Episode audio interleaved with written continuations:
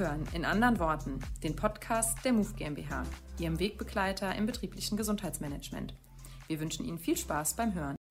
Hallo, herzlich willkommen. Eine neue Folge des Podcasts in anderen Worten. Ähm, ja, wir sind ein Podcast. Was soll man sagen? Ähm, das ist jetzt nicht hier hochgestelltes Expertentum. Also zumindest nicht äh, von zwei Firmen, sondern immer von zwei Menschen. Und wir unterhalten uns über ein Thema, das, glaube ich, an Brisanz nicht mehr zu überbieten ist, nämlich das große Thema gesunde Arbeit. Also wie wollen wir eigentlich in Zukunft ähm, auf der Arbeit gesund bleiben? Wie wollen wir ähm, Dinge, Maßnahmen, Handlungsableitungen und was man alles dazu sagen kann, treffen, um gesunde Arbeit in Deutschland zu gestalten? Mein Name ist Bastian Schmidtbleicher. Ich bin Geschäftsführer der MOVE und das tut tatsächlich gar nichts zur Sache, denn hier steht Bastian Schmidtbleicher äh, und der sagt auch mal persönliche Meinungen. Das heißt, es ist lauschig, es ist vielleicht auch mal ein bisschen ein, ein ähm, sagen wir mal, anderes Format, denn es könnten auch mal härtere Worte fallen. Und das Wichtigste ist aber, es sind eben, wie gerade schon mal betont, die persönlichen Meinungen. Heute habe ich einen ganz besonderen Gast bei mir. Dr. Dirk Lümpgemann ist bei mir,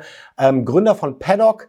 Äh, und wir kennen uns schon eine ganze Weile, vielleicht zu Paddock selber erstmal, das darf man noch sagen. Ähm, seit langen, langen Jahren ein, äh, ein Marktbegleiter, würden wir aus Move-Sicht sagen, vor allen Dingen aber ein Begleiter im betrieblichen Gesundheitsmanagement in Deutschland. Äh, Dirk, ich freue mich sehr, dass du da bist. Ähm, Erzähl doch mal, wie ist es dir in den letzten Wochen und Monaten zum Thema gesunde Arbeit ergangen? Ja, moin Bastian, vielen Dank für die Einladung. Schön, dass wir miteinander plaudern. Ja, wie ist es mir gegangen? Äh, wahrscheinlich so wie vielen anderen. Ähm, wir haben mit unserem Unternehmen natürlich durch das Versammlungsverbot und äh, durch die ja, nicht möglichen Präsenztrainings natürlich einen äh, Einschnitt gehabt, eine mhm. Veränderung gehabt. Wir mussten uns verändern. Wir haben einige Dinge getan, die wir ansonsten wahrscheinlich in diesem Jahr nicht getan hätten. Wir haben mehr auf Digitalisierung gesetzt. Äh, wir haben Projekte vorbereitet. Äh, wir kümmern uns um Podcasts. Wir haben eine Corona-Seite entwickelt, äh, haben Webinare ähm, gefilmt und so weiter und so weiter.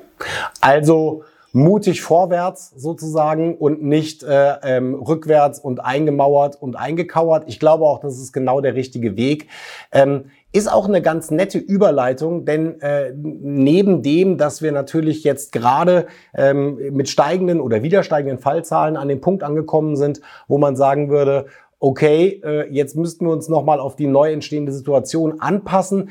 Glaube ich, geht es vielen Mitarbeitenden in Unternehmen mittlerweile so, dass sie sagen, hey, seit April spätestens übrigens ist das Thema persönliche Gesundheit und auch soziale Sicherheit massiv angestiegen. Und du hast eine eine spannende These. Ich vermute, es kommt auch ein bisschen aus deiner Vita raus. Du bist äh, promovierter Mediziner und Sportwissenschaftler, also sozusagen ein Wanderer zwischen den Welten.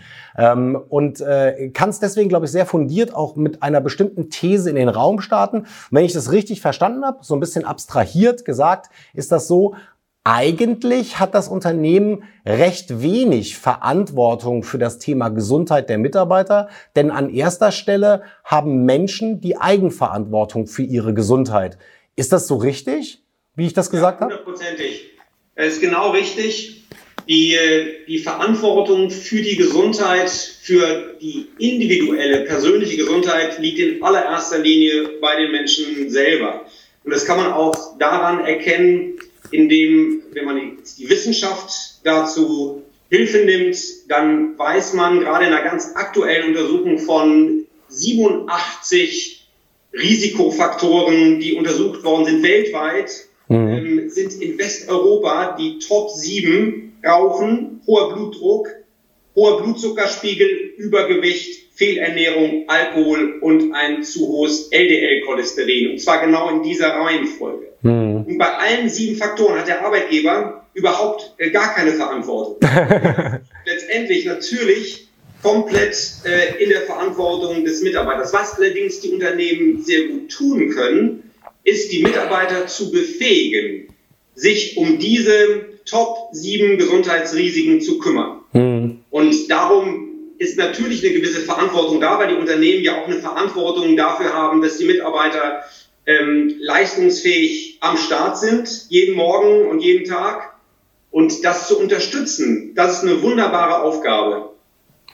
Ich selber habe da ähm, sagen wir mal, eine, ja doch, der eine oder andere würde sagen, paradoxe äh, Meinung zu. Also ich kann dir in vielen Punkten, die du gerade genannt hast, sehr gut zustimmen. Und ähm, für mich ist da so ein Hashtag äh, direkt aufgetaucht, ne? Äh, Zivilisationserkrankungen, würde man dazu sagen. Also alle Risikofaktoren, die du genannt hast, führen zu diesen klassischen Zivilisationserkrankungen, wie wir sie in Europa, in den sogenannten industrialisierten Ländern eben vermehrt antreffen. Ähm, übrigens auch schon mit Ausmaßen einer richtig gehenden Epidemie Epidemie, Stichwort Diabetes Typ 2 äh, in Deutschland. Äh, übrigens, Fun Fact am Rande, ja, das Ding heißt ja in der Medizinsprache und in der Sportwissenschaft, bin ja selber Sportwissenschaftler auch, äh, heißt, das, heißt das ja Altersdiabetes. Ähm, also die jüngsten Patienten, von denen ich damals so gelesen habe, die waren sieben bis acht Jahre alt. Äh, da sind wir nicht mehr bei Altersdiabetes. Ja, das ist das, ist das eine. Ähm, nichtsdestotrotz, also ich, ich präge immer wieder einen Satz, damit stoße ich gerne auch mal auf Diskurs und Konfrontation, nämlich das Verhalten schafft Verhältnisse und nicht Verhältnisse schaffen Verhalten. Ähm, es gibt da Gegenbeispiele. Äh, ein Rauchverbot, ja, das hat definitiv das Verhalten von Menschen verändert, zumindest in öffentlichen Gebäuden. Ähm, ob tatsächlich die Anzahl der Raucher wegen dem Rauchverbot gesunken ist in Deutschland, darüber kann man ja sehr trefflich diskutieren. Nichtsdestotrotz, ich muss auch sagen, aus meiner Erfahrung in der ganzen Betreuung von den Unternehmen, ähm, Oftmals sind die so komplex und so weitreichend, dass man eigentlich um eine Verhältnisprävention gar nicht mehr herumkommt. Also du schaffst es schlichtweg nicht, jeden Menschen einzeln individuell zu betreuen, egal ob am Arbeitsplatz oder nicht. Das siehst du anders. Ich sehe, wie du mit dem Kopf wackelst. das, ist, äh, das ist eine Annahme, Bastian, dass, mhm. dass es nicht geht. Ähm, ich würde sagen, das ist anspruchsvoll. Ja. Das ist nicht leicht. Ja, das ist auf jeden Fall richtig. Aber es geht gar kein, gar keinen Weg äh, daran vorbei. Und was die Unternehmen äh, bisher tun, ist eben nicht darauf abgezielt, wirklich den Menschen zu helfen.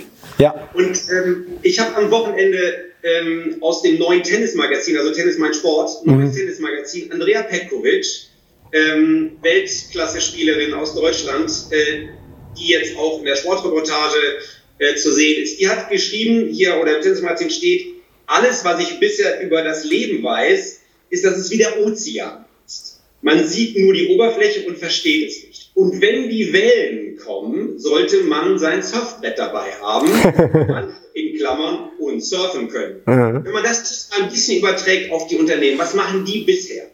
Die Unternehmen versuchen, also es stehen jetzt ganz viele Mitarbeiter so im, im Meer vorne an, ne? und die Mitarbeiter und die Unternehmen versuchen jetzt, die Wellen zu stoppen. Ja. Um, die, um, und zwar die Mitarbeiter, die dann im Meer stehen, das können Profisurfer sein, die richtig Bock haben auf hohe Wellen. Es können aber auch komplette Nichtschwimmer sein. Mhm. Das gesamte Spektrum steht im Meer. Und so stehen auch alle Mitarbeiter in einem Unternehmen genau an der Position. Das Unternehmen versucht aber, die Wellen zu stoppen. Ja. Das ist vielleicht für die Nichtschwimmer super, aber für die Surfer komplett eine Katastrophe. Dann versuchen sie, ähm, diejenigen, die dann, ähm, denen man dann helfen will, da kriegt jeder ein Surfbrett in die Hand gedrückt. Ja. Also ob Nichtschwimmer, ob Surfer, ob Nicht-Surfer, alle kriegen ein Surfbrett. Das hilft ja auch niemandem. Und was sie dann versuchen, als drittes noch, ist, dass sie die Verletzten am Ufer, am Strand behandeln. Hm. Ja, also das ist, wenn man das ja so ein bisschen überträgt, ich will das jetzt nicht quasi, man könnte es ja mal in Beispielen, aber das ist auch klar, ähm, das hilft letztendlich den Menschen überhaupt nicht. Was die Unternehmen aber tun können, ist die Menschen befähigen, dass sie surfen können. Und das wird bisher nicht oder nur, ja, also man kann sagen, fast nicht gemacht. Ich finde, ähm, also du hast gleich mehrere Punkte aufgerufen. Es ist ein schönes Bildnis, äh, das du gebracht hast. Ähm, gibt sicherlich auch noch andere, aber das, das passt schon sehr, sehr gut. Ähm, mir sind da mehrere Punkte eingefallen. Also das eine ist, dass ja noch immer nicht verstanden wird, egal übrigens von welchem Stakeholder im Unternehmen, dass Gleichheit nicht gerecht bedeutet automatisch.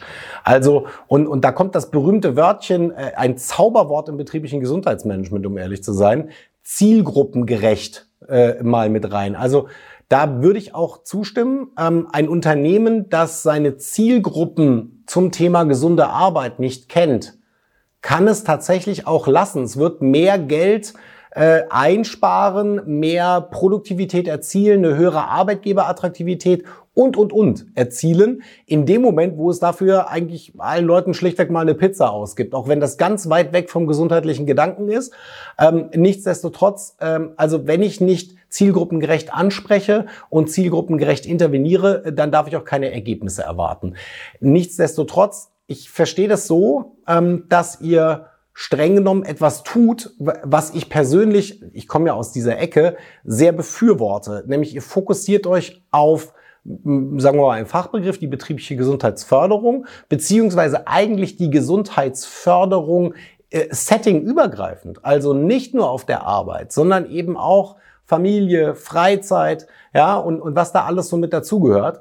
Ähm, du sagst, Unternehmen müssen Mitarbeiter befähigen. Da würde ich ein bisschen, äh, bisschen andere Sichtweise haben. Ich glaube, Unternehmen müssen mehrere Dinge tun. Also sie müssen eine Verantwortung tragen. Und zwar so, wie es das Gesetz das vorschreibt. Ja, ähm, gleichzeitig müssen sie aber auch und das ist mir so wichtig, eine unternehmerische Verantwortung tragen. Und die unternehmerische Verantwortung, die ist reine BWL. Also habe ich Mitarbeiter, von denen ich eigentlich annehmen würde, dass sie zu 100 Prozent leistungsfähig sind. Sie haben aber auch in meiner eigenen Kenntnis bereits Vorerkrankungen. Dann bin ich schlichtweg nur doof, wenn ich nichts dagegen unternehme und versuche, diesen Menschen, und das ist das wichtige Wort, zu ermöglichen, etwas anderes zu tun. Tatsächlich gibt es dafür Wege. Ähm, arbeitsplatznahe Versorgung ist zum Beispiel so ein Stichwort, sehr wenig ausgeprägt äh, in Deutschland. N nichtsdestotrotz, ähm, also wenn wir, sagen wir mal, über Ermöglichen bei Unternehmen reden, dann ist natürlich auch die andere Frage, wie schaffe ich es denn, äh, tatsächlich Menschen dazu zu bewegen, dass sie nicht nur auf der Arbeit gesund sind, und dann, was übrigens eine Leichtigkeit ist, in ihrem privaten äh, äh, jedwede Form von gesundheitlichem Verhalten vernichten, ähm, um dann am nächsten Tag wieder zur Arbeit zu erscheinen. Was, was ist so dein, äh, dein Ansatz, äh, wo du sagen würdest, okay, wie, wie kriege ich es denn hin, dass Mitarbeiter ihre Probleme erkennen und auch tatsächlich langfristig ihr Verhalten verändern? Ja, das ist ein äh, hochinteressantes Thema. Äh, auch da ähm, fragt man am besten die Wissenschaft. Mhm. Weil es gibt ja ganz unzählig viele Versuche, Menschen in ein anderes Verhalten zu bringen. Und das ist das Thema, wir verteilen jetzt an alle die Surfbretter. Das heißt, so im Unternehmen, wir stellen jetzt die Obstkörbe hin, ähm, wir zeigen jetzt, äh, wir verteilen Videos, wie man tolle Rückenübungen macht und, und, und. Äh, das alles weiß man, motiviert die Menschen mhm. durchaus. Da kann man sagen, wenn ich jetzt irgendwas sehe, irgendwas erlebe oder irgendwas einmalig teilnehme, stimmt, dann gehe ich da raus und sage, ja, hast du ja recht, müsste ich mal, sollte ich mal, wäre besser für mich. Die Frage ist dann, wie man aus dieser Motivation in das Verhalten kommt. Mhm. Und da gibt es interessante Forschung, die das, die zeigt, wie man das tut. Es gibt Kriterien, die man erfüllen kann, um zu sagen, dass eine hohe Wahrscheinlichkeit, dass Menschen in dieser Form ihr Verhalten verändern und andere, die diese Kriterien nicht beachten, haben eine geringere Wahrscheinlichkeit. Wir nennen das strategische Gewohnheitsbildung, also eine Strategie zu entwickeln, um wirklich zu neuen Gewohnheiten zu kommen. Und das ist das Entscheidende. Nicht nur mal ähm, irgendeine Diät zu probieren, um dann äh, fünf Kilo abzunehmen und nachher wieder sechs Kilo zuzunehmen, ja. sondern Frage ist, wie komme ich denn zu neuen Gewohnheiten, dass ich mein Risiko dauerhaft senken kann? Also äh, finde ich hochspannend, äh, kenne ich auch Studienergebnisse zu. Ich habe ähm, mitgearbeitet an, äh, also das ist jetzt so drei Jahre her, äh, an, einer, an einer sehr erfolgreichen App, ähm, die dann später in ein anderes äh, Softwareprogramm übergegangen ist. Da ging es um langfristige Verhaltensmodifikation. Ähm, da hatte ich, wurde ich dann auch mit Studienergebnissen konfrontiert, ähm, so aus dem Bereich KITS, also Karlsruher Inf äh, Institut für Technologie, ähm, die gesagt haben, ja, früher haben wir immer geglaubt, so drei bis sechs Monate reichen, um eine Verhaltensmodifikation auch wirklich zu stabilisieren. Äh, heute wissen wir, das ist leider Bullshit. Das stimmt nicht. Also das fängt irgendwie so nach dem elften Monat an und es hat mit ganz bestimmten Merkmalen zu tun. Von, du hast gerade schon darauf, äh, darauf angesprochen. Aber mal eine, mal eine Frage. Also ich, ich glaube, worauf wir uns einigen könnten, ähm, ist doch regelmäßige und regelmäßig, ne? nicht täglich, regelmäßige Routinen verändern langfristig auch das Verhalten des Menschen. Das ist ja ganz normal. Absolut. Ne? absolut. Ne? Also äh, das, äh, das, das äh, sieht man im Kleinen. ja, bei Kindern. wenn, man, wenn man beispielsweise äh, damit beginnt, äh, sich morgens nach dem Zähneputzen mit Zahnzwischenraumbürsten die Zähne zu reinigen, ja. äh, dann ist das am Anfang vielleicht ein bisschen komisch, ein bisschen ungewohnt. Äh, aber später gehört das ganz genauso selbstverständlich zum Zähneputzen dazu äh, wie das Benutzen der Zahnpasta. Ne? Also das ist ähm, quasi, darüber wird nicht mehr nachgedacht. Mhm. Dazu gehört eben, dass man es einfach immer wieder macht bis ja. das Gehirn nicht mehr darüber nachdenkt. Also äh, das ist super, äh, sehe ich übrigens ganz genauso. Äh, das an so an alle ähm, äh, Laufsport, Krafttrainings, wie auch immer Bewegungsmuffel da draußen. Äh, tatsächlich, äh, kleiner Tipp vom Experten, funktioniert das auch ganz prima äh, bei Bewegung. Äh, da geht es tatsächlich um Routine und nicht um sich totquälen vier Wochen, äh, um dann vier Wochen irgendwie erstmal zum Orthopäden zu müssen danach, weil man es vollkommen überzogen hat, sondern äh, klein, aber dafür regelmäßig, äh, bringt schon eine enorme Veränderung ein. Nevertheless, wie der Engländer sagen würde, wir äh, ähm, analysieren Unternehmen eigentlich nach einem bestimmten Thema, nämlich fünf Grundherausforderungen im betrieblichen Gesundheitsmanagement. Es hat verschiedene Säulen. Eine der Säulen, und die halte ich persönlich für, für zunehmend wichtig, ist, dass das Thema Gesundheit, gesunde Arbeit in die Arbeitsprozesse und Arbeitsabläufe integriert ist. Wäre das nicht genau sowas, wo dann betriebliches Gesundheitsmanagement durch Prozessanpassungen im wahrsten Sinne des Wortes auch eure Dienstleistung, die, so wie ich sie verstanden habe, ja eher generalistisch und auf das Individuum abzielt, eigentlich ermöglichen würde? Also gibt es, äh, gibt es den Daywalker zwischen, zwischen BGF, zwischen ähm, äh, Lümpkemann-Ansatz ja, und, äh, und BGM äh, in dem Sinne, dass man sagen würde, da kann man eigentlich zwei Welten ganz wunderbar miteinander vereinen? Ja, das kann man auf jeden Fall, weil die Organisation ist ja, also die, äh, das Unternehmen als Organisation ist ja eine wunderbare Unterstützung für diese Befähigung. Ne? Also da muss man sich fragen, was kann denn die Organisation, was kann das Unternehmen und insbesondere was können die Führungskräfte denn dafür tun, dass die Mitarbeiter befähigt sind. Und da haben wir natürlich viele Erfahrungen, wo wir sagen, dass dort, wo die Unternehmensleitung und wo die direkten Führungskräfte zum einen selber eine Verhaltensänderung zeigen, diese Verhaltensänderung transparent machen, dann darüber mit den Mitarbeitern ins Gespräch kommen und dann die Mitarbeiter dabei begleiten und unterstützen, dass sie selber in ein neues Verhalten kommen, in ein gesünderes Verhalten. Da schaffen wir wunderbare Bedingungen, mhm. dass es zu dieser Befähigung kommt und es dann auch zu, dass es dann auch zu nachhaltigen Erfolgen kommt. Auch dann eben nicht nur für den Einzelnen, der dann gesünder, fitter, leistungsfähiger ist, sondern auch für das Unternehmen insgesamt. Das ist schön, ein schönes Beispiel finde ich auch, so dieses Thema Führungskraft als Vorbild. Ähm, äh, übrigens auch, und das finde ich so spannend, ähm, aus, Eigeninteresse, äh, also aus Eigeninteresse Vorbild zu sein. Ja? Nicht, weil man das als Führungskraft so macht, äh, blödes Gewäsch, muss ich einfach ehrlicherweise sagen. Erlebe ich immer wieder. Wir machen relativ viele Führungskräftetrainings, sondern es geht tatsächlich darum, die Menschen intrinsisch zu überzeugen. Äh, da übrigens auch äh, ein, ein, wichtiger Satz, ja. Also es geht in meinen Augen nicht um Verbote, sondern es geht um Gebote. Ähm, nur so kriege ich langfristig da auch eine intrinsische Motivation hin. Ich habe da ein schönes Beispiel zu dem, was du gesagt hast. Dann wirklich mal so aus der BGM-Sicht und, und was ich meine mit Prozessanalyse. Mm, wir haben äh, ähm, bestimmt äh, 12, 13 große Callcenter-Einheiten in Deutschland betreut Und tatsächlich ist es so, äh, für die, die es nicht wissen, also Callcenter haben so mit den höchsten Krankenstand in Deutschland, den man überhaupt hinkriegen kann im Branchendurchschnitt. Äh, teilweise zweistellig, zehn Prozent. Ähm, und man hat sich vollkommen zu Recht gefragt, warum ist das eigentlich in Callcentern so? Die Verwaltungsberufsgenossenschaft hat da schon 99, ähm, also noch im letzten Jahrtausend, eine Forschungsgruppe zu ins Leben gerufen. Und die haben festgestellt, ähm, ein, ein, ein riesiger Mangel äh, sind die, äh, ist die soziale Interaktion, die äh, im Callcenter-Bereich nicht stattfindet. Wir haben daraufhin Folgendes gemacht. Wir haben mal die Prozesse in den Callcentern analysiert. Und wenn man so seine guten 40 Calls, 60 Calls die Stunde erreichen musste, dann war, der, war dieser Prozess, wie er aufgeschrieben war, ökonomisch sehr sinnvoll, muss man leider so sagen. Ähm, gleichzeitig war der auch in der Organisation sehr sinnvoll, weil der war sehr gut zu steuern. Was aber keiner gemacht hatte, war mal nachzugucken, was machen eigentlich diese 60 Calls mit dem Menschen in der Stunde? Also wie ist das? Wie viele von diesen Anrufen sind negativ? Wie viele von diesen Anrufen sind unter Umständen sogar mit starker Kritik etc. ausgeprägt?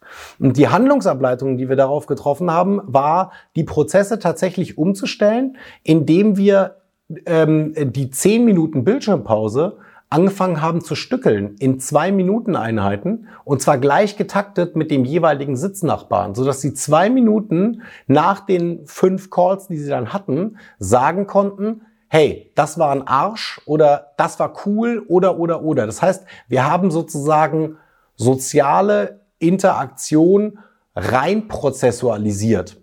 Die Konsequenz war, dass dann in den eigentlichen Pausen, die ja genauso vorgeschrieben sind, auch tatsächlich die Leute angefangen haben, anders miteinander zu reden. Und in diesen Pausen konnten wir dann auch die Angebote, die es für die Individualprävention gab, deutlich besser platzieren. Also das ist genau das Beispiel, glaube ich, ähm, wo du jetzt mit einer Vorbildfunktion der Führungskraft reingegangen bist. Ich habe tatsächlich versucht, damals den Arbeitsablauf zu verändern.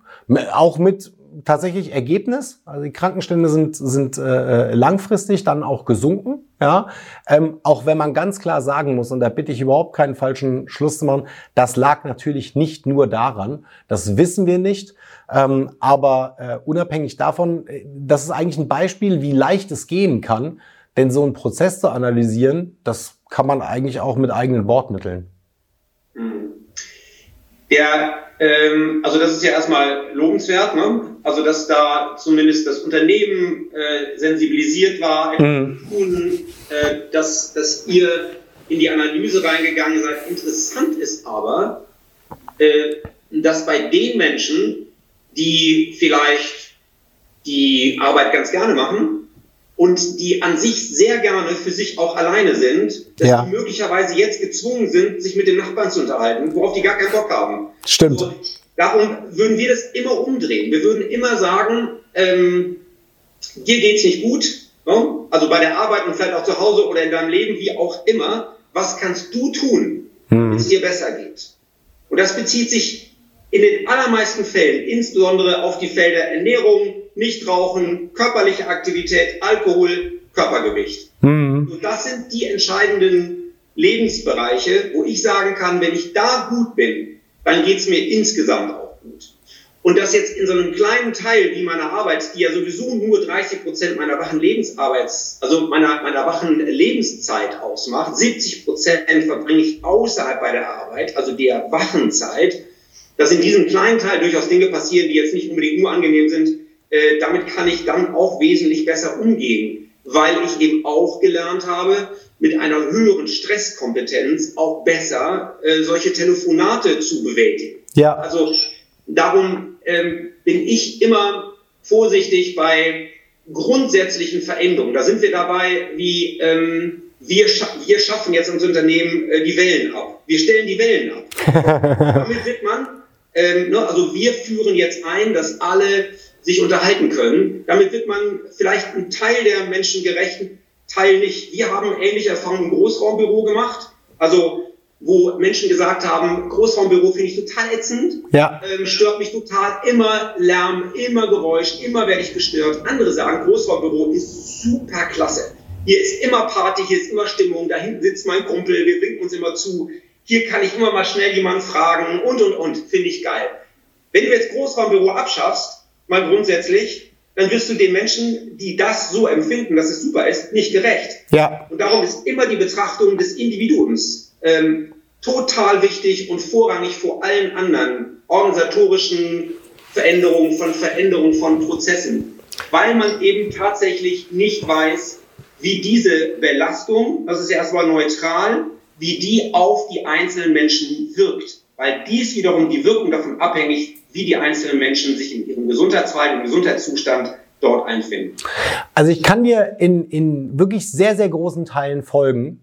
Ähm, ich bin mir nur gar nicht mehr so sicher und übrigens finde ich es auch gar nicht schlimm, weil äh, also ob das tatsächlich noch betriebliches Gesundheitsmanagement, betriebliche Gesundheitsförderung ist oder ob in dem Fall der große Themenkomplex gesunde Arbeit auf eine ganz selbstverständliche Art und Weise das Thema individuelle Förderung etc. einfach viel mehr in den Vordergrund stellen muss.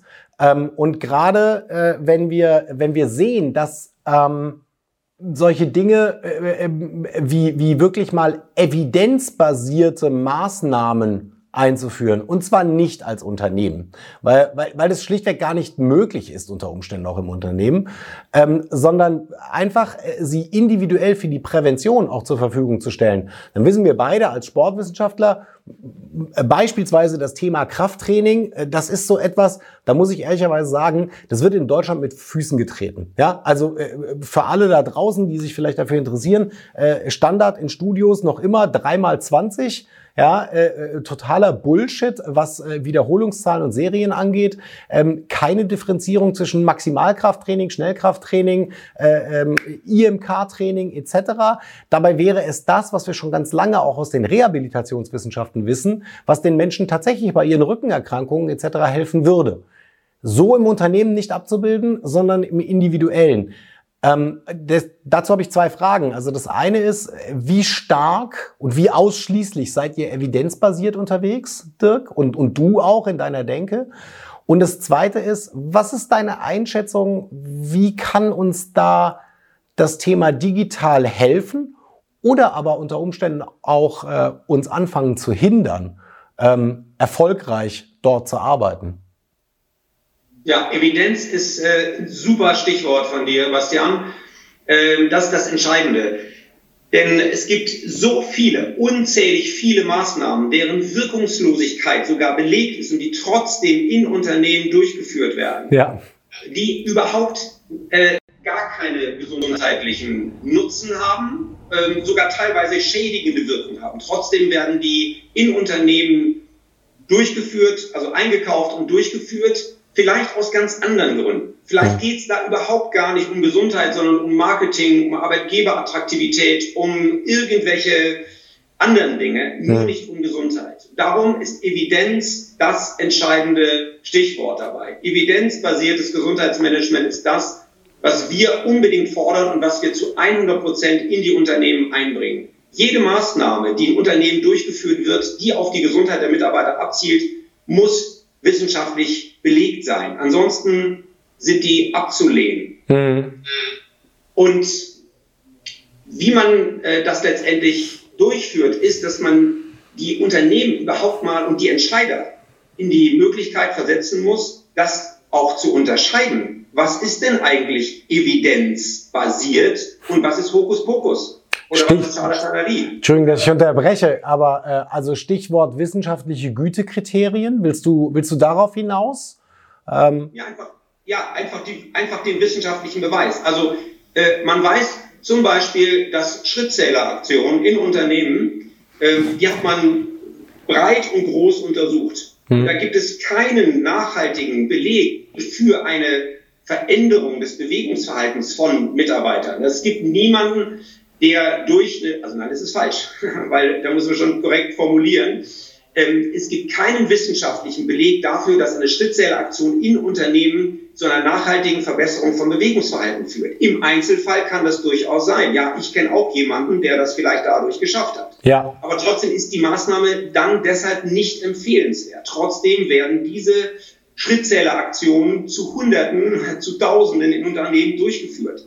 Sicherlich sinnvoll dann, wenn man sagt, man hat so eine kleine Team-Challenge, man kann die Abteilung A gegen B antreten lassen, man stärkt die Kommunikation, hat aber nichts mit Gesundheit zu tun. Und darum sind solche Maßnahmen auch für den Bereich Gesundheitsmanagement abzulehnen. Also die können gerne durchgeführt werden im Bereich äh, Personalmarketing oder im Bereich äh, Unternehmenskommunikation, wie auch immer. Mhm. Nicht im Bereich Gesundheit. Damit machen wir uns das Leben extrem schwer. Das also stimmt. Wir als Gesundheitsmanager im Unternehmen oder für Unternehmen ähm, stellen uns damit ähm, ins Abseits. Und das darf nicht sein. Und darum ist die Evidenz so zentral für unsere weitere Zukunft, für das Thema Gesundheit. Mhm. Darum fordern wir von Paddock diesen Paradigmenwechsel. Ja, finde ich einen, einen, spannenden Ansatz. Ähm, dann würde man, also ich bin manchmal auch ein Fan davon, ähm, äh, so Systeme und Methodiken in äh, betriebswirtschaftliche Systeme zu übersetzen. Und so ein Schrittzählerwettbewerb, ne, muss ich auch ganz klar Farbe bekennen, bin ich kein großer Fan von. Äh, ich bin auch kein großer Fan davon, wenn irgendwie äh, der Zehnte auf den Neunten jetzt hingeht und, und sich irgendwo in seinem Wohnzimmer regelt und da Yoga-Übungen vormacht. Denn auch das ist für mich nicht zielgruppengerecht. Also ich wünsche mir immer, und da bin ich vielleicht sogar einfacher gestrickt, ich möchte, dass immer auch das Warum beantwortet wird. Und danach richte ich mich dann auch gerne aus. Also wenn tatsächlich das Warum heißt, Arbeitgeberattraktivität stärken, ja, äh, dann, dann ist das eben auch einfach in den abzuleitenden Maßnahmen etwas anderes, als äh, wenn es heißt, äh, nachhaltig und bitte auch signifikant äh, ähm, äh, Fehlzeiten äh, mit dem Thema Rückenerkrankungen reduzieren. Da sieht die Welt einfach anders aus. Und äh, diesen Deal, den man da eingeht, den muss man dann auch auf beiden Seiten durchziehen.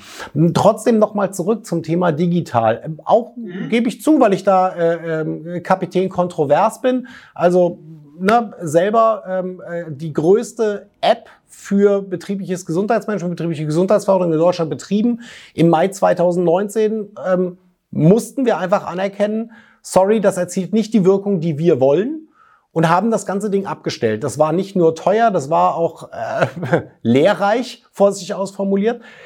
Ich sehe aber kaum Veränderungen. Also ich schätze die Kollegen, äh, die im Bereich digitale Dienstleistungen unterwegs sind, aber mich stört so diese Ausschließlichkeit, die dahinter steckt und vielleicht auch teilweise das Versprechungsvolumen.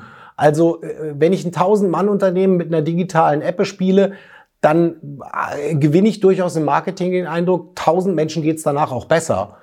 Und das finde ich tendenziös, um ehrlich zu sein. Ähm, wie ist das denn, wenn man einen ganz anderen Ansatz fährt wie ihr? Also wirklich jeder Mensch einzeln und individuell. Ähm, ihr werdet ja auch mit den digitalen Maßnahmen konfrontiert, oder? Ja, das kann man äh, da kann man Digitalisierung in jedem Fall nutzen, wenn man bei der Evidenz bleibt. Mhm. Weil das, was wir bisher eben auf dem Markt sehen im Bereich äh, Gesundheit und was in Unternehmen auch verkauft wird, ähm, das, ist, äh, das ist nicht evidenzbasiert, sondern das sieht gut aus. Tolles UX-Design, äh, schöne Farben, schöne Form, man kann gut durchwischen, man sieht ein paar Übungen. All das wiederum zahlt ein auf das Thema Motivation durchaus aber es passiert keine Verhaltensmodifikation. Äh, und darum ist da wichtig, etwas ähm, zu machen im Sinne eines Blended Learnings, also durchaus Präsenz, ja. individu individuell, face-to-face, ähm, ob das digital und persönlich ähm, in Kombination gehen kann, wie auch immer, und dazu ähm, die erfolgreichen Kriterien zur Verhaltensmodifikation äh, die durchaus da, wo es möglich ist und sinnvoll ist, zu digitalisieren. Ich glaube, das ist ein Weg, der für Unternehmen hochinteressant ist. Also schönes Stichwort, teildigitale Dienstleistungen, teildigitalisierte gesunde Arbeitsleistungen. Wow, Riesenwortbegriff. Ähm, noch was Schönes ausdenken dafür. Ähm, äh, ist etwas, womit wir auch sehr gute Erfahrungen gemacht haben, insbesondere so in dezentralen Einheiten. Ja, also seien es äh, ein Finanzunternehmen, 1200 Filialen, äh, ein großer Einzelhändler, über 3000 Filialen, nur in der eigentlichen Regionalgesellschaft drin. Ähm, also da ist schon, da ist schon richtig Musik äh, drin und da kann man dann auch tatsächlich volkswirtschaftlich was beenden. Wir sind trotzdem, äh, also es ist super spannend und ich finde, man, man kann es weiterführen, ja, äh, äh ohne Frage. Manchmal wären auch glaube ich, äh, die reine Wissensgabe für Unternehmen schon sehr wertvoll. Also wirklich mal zusammengefasst, das ist der aktuelle Stand der Wissenschaft, das wissen wir. Das wissen wir, dass es nicht funktioniert und das wissen wir, dass es funktioniert. Und jetzt müsst ihr vielleicht damit auch erstmal leben. Ähm, das das fände ich zum einen interessant. Ähm, ich fange damit quasi auch mit einem Tipp an. Das wäre so unser Abschluss, weil wir zeitlich leider schon äh, gegen Ende unterwegs sind.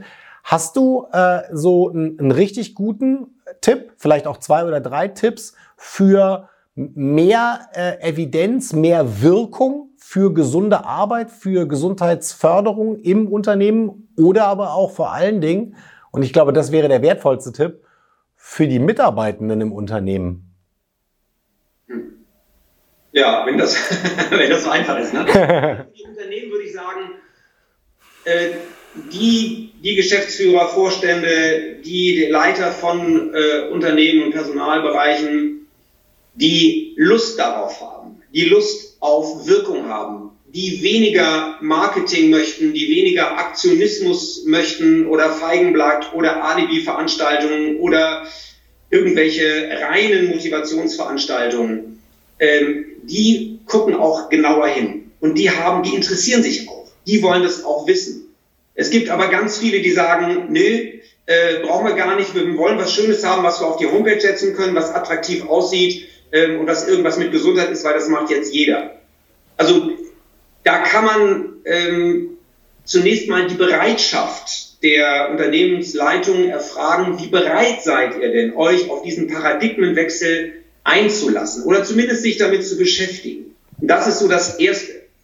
Und für die Beschäftigten selber, wenn die sagen, ich möchte gerne etwas verändern, ich habe Lust abzunehmen oder fitter zu werden, mehr Muskeln zu haben oder weniger Rückenschmerzen zu haben, dann geht es darum, wirklich etwas zu tun, was ich strategisch auch plane und nicht nur mal ad hoc, ach ja, komm, jetzt äh, machst du mal gerade, mhm. bietet sich an, sondern ich plane das. Die meisten Menschen können grundsätzlich planen.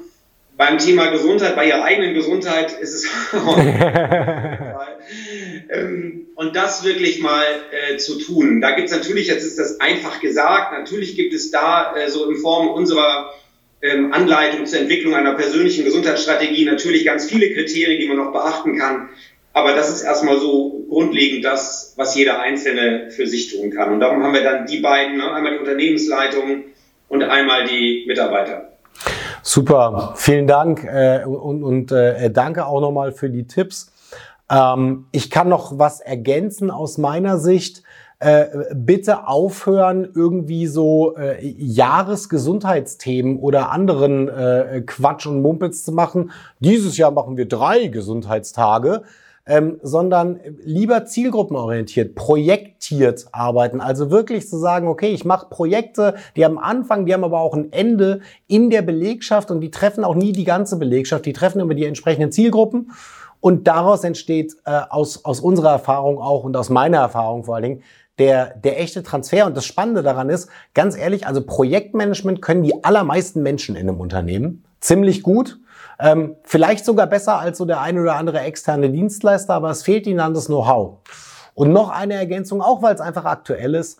Ähm, in, äh, in 2020 stehen ungefähr 184 Millionen Euro äh, im Präventionstopf nur für betriebliches Gesundheitsmanagement, für betriebliche Gesundheitsförderung von den Krankenkassen. Tatsächlich müssen die Gelder zum ersten Mal in diesem Jahr von den Krankenkassen nicht verausgabt werden, aber sie sind trotzdem da. Und es, es, es lässt mich immer wieder wundern, wenn Unternehmen sagen, ja, wir machen das jetzt nicht, weil uns fehlen gerade die Ressourcen, also sprich Geld, ähm, oder aber die Zeit. Und also beides ist ganz locker zu lösen. Zu lösen mit Paddock, mit Dirk Lümpkemann zu lösen, mit, mit Move, mit, mit den ganzen anderen wirklich seriösen, guten Dienstleistern. Wir hatten hier einen Tom Konrads von INSA sitzen äh, und, und auch andere. Ähm, mein Aufruf äh, ist einfach nur, äh, nicht das Geschehen einfach beobachten, sondern handeln. Und äh, das gilt vielleicht auch für die Infektionszahlen. In diesem Sinne, ähm, ich äh, danke dir ganz herzlich, Dirk. Es hat echt Spaß gemacht. Ähm, ja, Bastian. Ja, Vielen Dank. War sehr informativ und äh, sagen wir es doch vielleicht noch zum Abschluss, ähm, wo kriegt man dich gut erreicht, wenn Leute sich tiefergehend mit dir unterhalten wollen? am besten über unsere Homepage www.paddock.de. Da gibt es alle Informationen, Kontaktdaten, Telefonnummern und so weiter. Prima, alles klar. Dann sage ich dir tausend Dank und ja, guten Tag, gute Woche und bleib ja, gesund. Vielen Dank dir, Bastian. Tschüss. Ciao. Tschüss.